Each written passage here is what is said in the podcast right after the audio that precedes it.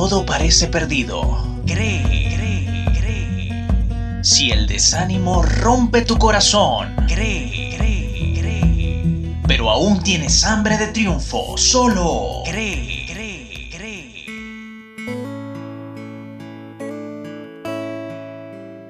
Si bien es cierto que los libros son y han sido registros valiosos para el hombre, existe una tendencia a sobrevaluar su estimación, específicamente cuando se trata de profesar una creencia en Dios. A menudo se observan intelectuales religiosos sin amor, personas que pasan bastante tiempo leyendo libros sagrados, mas sin embargo no llevan este conocimiento a la práctica, quedando solo en la teoría. Cabe la interrogante, ¿cómo han hecho los millones de personas que nunca tuvieron un libro en sus manos para creer en el Altísimo?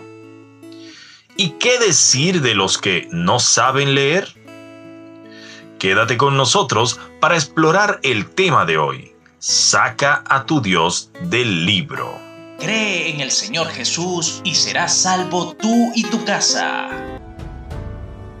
Todas las religiones hablan del amor en sus libros sagrados, mas no todos sus integrantes practican este amor hacia el prójimo. Esta es una de las razones por las que muchas personas no se acercan a ninguna religión, por la falta de armonía entre lo que se predica y lo que se ve en las acciones. Ahora bien, ¿cómo podemos conocer a un Dios invisible? La única forma de conocerlo es a través de su propia revelación. Lo ha hecho y lo hace de diferentes maneras. Primero, a través de las personas que Él escoge mediante un sueño o visión. Esta es la expresión más común de donde vienen los libros sagrados. Segundo, a través de la conciencia pura del hombre. Tercera, es a través de la naturaleza. Hoy en día las religiones han colocado sus libros sagrados en un pedestal más alto que las otras revelaciones del mismo Dios. El asunto es que han intentado darle vida a la letra muerta, sin sacarla del libro.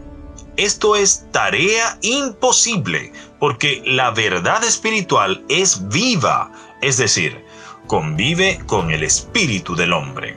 Si esas palabras escritas son creídas y atesoradas dentro del corazón, entonces allí se quedan viviendo para siempre. Dios no habita dentro del libro sagrado, en cambio, lo hace dentro del corazón del hombre. Esa verdad, dentro de las escrituras, debe ser transferida hacia el alma. La palabra de Dios estuvo primero dentro de la mente y el corazón de los profetas, quienes luego las transcribieron en papiros. Para el que las lee sin discernimiento y sin cuidado, ella no representa nada.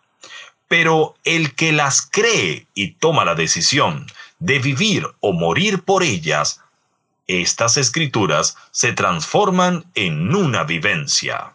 Cree. A continuación, comparto contigo los siguientes 12 versos del poema Saca a tu Dios del libro. Saca a tu Dios del libro. Las palabras tienen poder cuando están grabadas en el corazón. Saca a tu Dios del libro.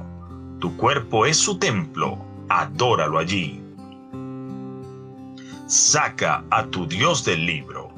Tu vida es la que convence, no el conocimiento intelectual.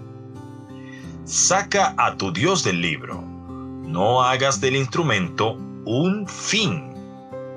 Saca a tu Dios del libro. La palabra de Dios es viva, no teoría muerta. Saca a tu Dios del libro. Fuera de los papiros también hay verdad. saca a tu Dios del libro. Sé tú mismo el escritor de tu propia historia. Saca a tu Dios del libro, para que lo mantengas siempre dentro de ti como un fuego inextinguible. Saca a tu Dios del libro. El conocimiento intelectual no sobrepasa las buenas obras. Saca a tu Dios del libro. La mayor parte del tiempo los elegidos no han tenido acceso a las escrituras. Saca a tu Dios del libro. La luz debe irradiar de ti para que seas conocido y leído por los hombres. Saca a tu Dios del libro. El mensajero es un mensaje. Dijo John Wesley, ten cuidado de no ser absorbido en los libros. Una onza de amor vale más que una libra de conocimiento.